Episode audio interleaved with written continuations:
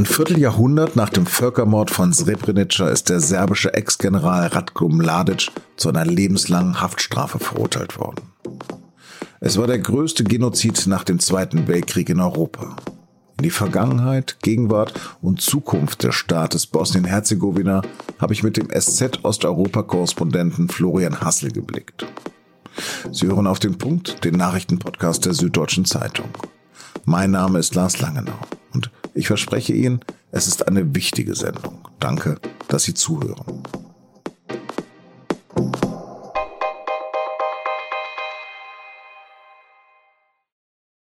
Elvin Pasic war 14, als er 1992 aus seinem Dorf Grabovica in Bosnien vertrieben wurde. Vor dem UN-Kriegsverbrechertribunal sagte er 2012, also 20 Jahre später, als erster Zeuge gegen den Ex-General Mladic aus. Dessen Soldaten hatten sein Dorf überfallen. Er schildert seine Flucht im Kugelhagel und sagt auf die Frage, ob er wisse, was mit seinem Vater geschehen ist. Your Honors, after being there that night, there's no doubt in my mind that they were all killed. Mehr als 150 Bosniaken wurden damals in Grabovica erschossen, wohl als Vergeltung für einen getöteten serbischen Soldaten. Mit den KZs der Deutschen und den Gulags in der Sowjetunion waren die Verbrechen des 20. Jahrhunderts in Europa also nicht vorbei. Grabowitsch war damals nur ein Schauplatz der neuen Gräueltaten im Bosnienkrieg. Grausames Final war im Juli 1995 das Massaker von Srebrenica, bei dem serbische Soldaten mindestens 8372 Jungen und Männer exekutiert haben. 1995 ist Jugoslawien zerfallen. Mehr als drei Jahre tobt da schon ein Krieg zwischen den Teilrepubliken des Staates. Kroatien und Slowenien haben sich abgespalten. Auch Bosniaken, also bosnische Muslime, verlangen die Unabhängigkeit. Erbitterte Kämpfe entbrennen um ein Gebiet, das sowohl die bosnischen Serben als auch die Bosniaken für sich beanspruchen. Mladic hat den Auftrag der Regierung des serbischen Teils, alle bosnischen Muslime aus der Region zu vertreiben. Systematisch mit Mord und Vergewaltigung. Hier sollten nach dem Krieg nur noch orthodoxe Serben leben. Und er macht seine Sache gründlich. 100.000 Menschen sterben im bosnischen Bürgerkrieg, einem Land mit weniger Einwohnern als Berlin. Am Montag nun hat ein Berufungsgericht der Vereinten Nationen in Den Haag die Verurteilung von Mladic zu lebenslanger Haft bestätigt, wegen Völkermordes und Verbrechen gegen die Menschlichkeit. Die Verteidiger des heute 78-Jährigen hatten einen Freispruch gefordert. Über das Urteil, den Stand der Versöhnung zwischen den Volksgruppen und den fragilen Staat Bosnien-Herzegowina habe ich mit meinem Kollegen Florian Hassel gesprochen. Herr Hassel, war ein anderes Urteil möglich? Nein, also die Beweise waren überwältigend gegen Herrn Mladic. Ähm, also das Urteil hat jetzt über 300 Seiten und äh, das Einzige, was man hätte diskutieren können, was das Gericht ja auch getan hat, ist, ob man bei einigen Episoden den Vorwurf des Völkermordes äh, ausweitet auf Episoden, die schon 1992 geschehen sind. Aber ein anderes Urteil war, wie man so schön sagt, nach menschlichem Ermessen nicht möglich. War Mladic denn der letzte Kriegsverbrecher? Nein, es ist, es ist äh, weiß Gott nicht. Das heißt, es wäre, es wäre noch viel aufzuarbeiten. Es sind äh, über 40 entweder teils rechtskräftig Verurteilte oder Angeklagte oder mutmaßliche Kriegsverbrecher, die alleine in Serbien offen leben. Ja, wenn man zurückblendet, dann ist es ja so, dass sowohl der politische Führer Radovan Karadzic, der äh, nur 2019 dann rechtskräftig zu lebenslanger Haft verurteilt wurde, und auch jetzt äh, Mladic sich ja über anderthalb Jahrzehnte ähm, offen in Belgrad versteckt haben. Also wenn man zurückblendet, Herr Karadzic ist da als Psychotherapeut aufgetreten, aber mit einem kaum verhüllten Alibi. Äh, Herr Mladic hat sich in Restaurants auf Empfängen und sonst wo äh, offen bewegt. Und äh, jetzt ist es beispielsweise so, äh, dass noch eine Reihe von Kriegsverbrechern teilweise bis zum letzten Jahr im Parlament gesessen haben. Ja, Vojislav Šešelj beispielsweise, der rechtskräftig wegen Kriegsverbrechen im Bosnienkrieg verurteilt worden ist, 2019. Äh, der durfte bis zur, zur Wahl im Sommer 2020 weiterhin friedlich im Parlament sitzen. Äh, und es gibt äh, andere ähnlich skandalöse Fälle, Es gibt einen anderen General, der auch an Morden nach Srebrenica beteiligt war. Da geht es alleine um 160 Menschen, die da ermordet worden sind unter seiner Ägide. Der ist 2014 in Bosnien zu 20 Jahren Gefängnis verurteilt worden. Der, lebt, der, der lebt fröhlich in Belgrad.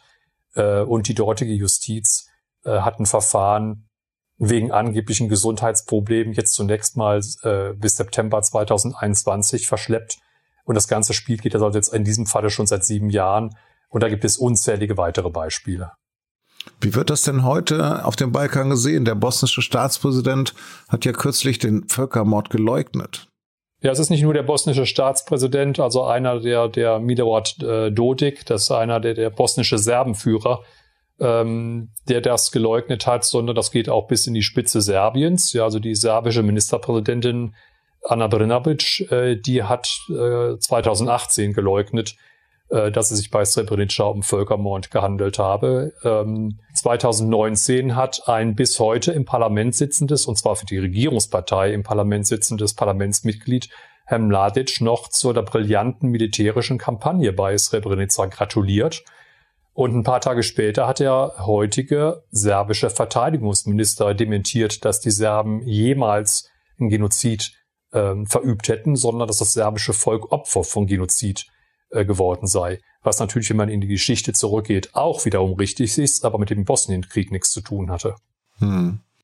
Bosnien-Herzegowina ist ja auch EU-Beitrittskandidat. Was ist das heute für ein Staat? Ist es ein geeinter Staat? Es ist ein dysfunktionaler Staat. Äh, man sollte vielleicht auch sagen, dass Serbien äh, auch EU-Beitrittskandidat ist. Ja, also der EU-Beitrittskandidat Serbien leugnet äh, eine, eine, einen Genozid, leugnet auch eine Aufarbeitung. Es gibt auch keine Wahrheitskommission in Serbien. Und was Bosnien angeht, äh, wird Bosnien seit Jahren vor allem durch das Betreiben der bosnischen Serben und Belgrads und der dritte im Bunde ist Russland systematisch auch dysfunktional gehalten nicht als einzige. Es gibt auch, auch die Kroaten äh, spielen in mhm. Bosnien nicht immer eine positive Rolle. Aber es ist eigentlich ein völlig dysfunktionaler Staat. Es gibt seit zweieinhalb Jahren keine Zentralregierung äh, seit der letzten Wahl.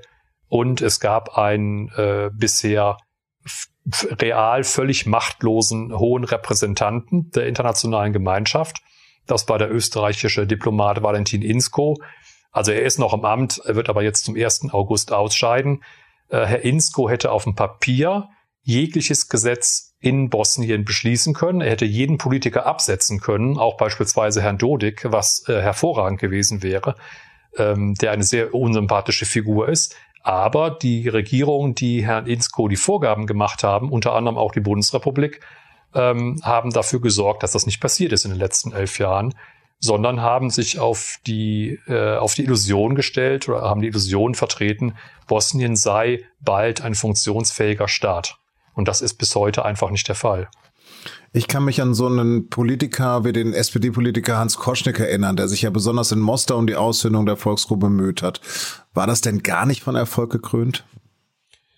Nein, das war nicht von Erfolg gekrönt, muss man ganz eindeutig sagen. Man muss natürlich auch eindeutig sagen, dass wir hier in einem großen Spiel sind, bei dem es nicht nur um Bosnien geht, sondern wir sind jetzt in, wieder bei einem neuen großen Spiel auf dem Balkan, wenn man so will. Das heißt, äh, da ist jetzt die EU, da sind die Amerikaner, äh, da sind die Russen, die Chinesen und auch die Türkei. Und für die Russen, die ansonsten äh, ja auf dem Balkan nicht viel zu gewinnen hatten, äh, haben den traditionellen Alliierten Serbien und äh, haben niemals wirklich viel zur Aufarbeitung beispielsweise der Kriegsverbrechen getan und sind bis heute vor allem daran interessiert, da ihren Alliierten zu stützen äh, und arbeiten systematisch dagegen, dass Bosnien sich stabilisiert, was eher gegen die serbischen oder auch Moskauer Interessen geht. Und das trifft bei anderen Ländern auf dem Balkan auch zu. Äh, das heißt, diese internationale Konkurrenz ist deutlich schärfer geworden. Äh, und wenn viele vereinte, viele Konkurrenten gegeneinander arbeiten, kommt selten was Konstruktives dabei heraus. Vielen Dank für Ihre Expertise. Das war Osteuropa-Korrespondent Florian Hassel. Und jetzt noch weitere Nachrichten. Die SPD empört sich weiter über Gesundheitsminister Jens Spahn. Er habe eh schon verletzlichen Gruppen Corona-Masken zweiter Klasse angeboten, sagte der SPD-Abgeordnete Carsten Schneider am Mittwoch im Bundestag. Das Gesundheitsministerium hatte vorgeschlagen, bestimmte Masken aus China an Heime für Obdachlose und Menschen mit Behinderung zu geben. Diese sollen aber schlechter gegen Corona schützen als herkömmliche Masken. Schneider kritisierte zudem die Gesamtleistung des Gesundheitsministers. Diese sei unterdurchschnittlich. Auch die SZ berichtet in ihrer Donnerstagsausgabe von neuen Vorwürfen gegen Spahn. Dabei geht es abermals um Corona-Schnelltests von privaten Anbietern. Die sollen durch Spahns Entscheidung viele unnötige Millionen Euro verdient und dem Steuerzahler gekostet haben. Der Dieselskandal im Volkswagen weitet sich aus. Zwar zahlen der frühere VW-Chef Martin Winterkorn, drei weitere Ex-Top-Manager und ihre Versicherung eine Rekordentschädigung von 288 Millionen Euro an den Autokonzern. Winterkorn erlangt einen Schadensersatz von gut 11 Millionen Euro. Gleichzeitig erhebt aber die Staatsanwaltschaft Berlin Anklage gegen ihn. Er soll vor dem Abgasuntersuchungsausschuss des Bundestages falsch ausgesagt haben. US-Milliardäre zahlen kaum Steuern. Laut einer Recherche der investigativen Plattform ProPublica müssen die Extremreichen lediglich eine Abgabenquote von 0,1 bis durchschnittlich 3,4 Prozent zahlen. Amazon-Chef Bezos habe 2007 und 2011 überhaupt keine US-Einkommensteuer gezahlt. Das sei auch Tesla-Chef Elon Musk und anderen Multimilliardären wie Warren Buffett gelungen. Buffett reagierte auf die Datenleaks. Er habe eh vor, sein gesamtes Vermögen für wohltätige Zwecke zu stiften.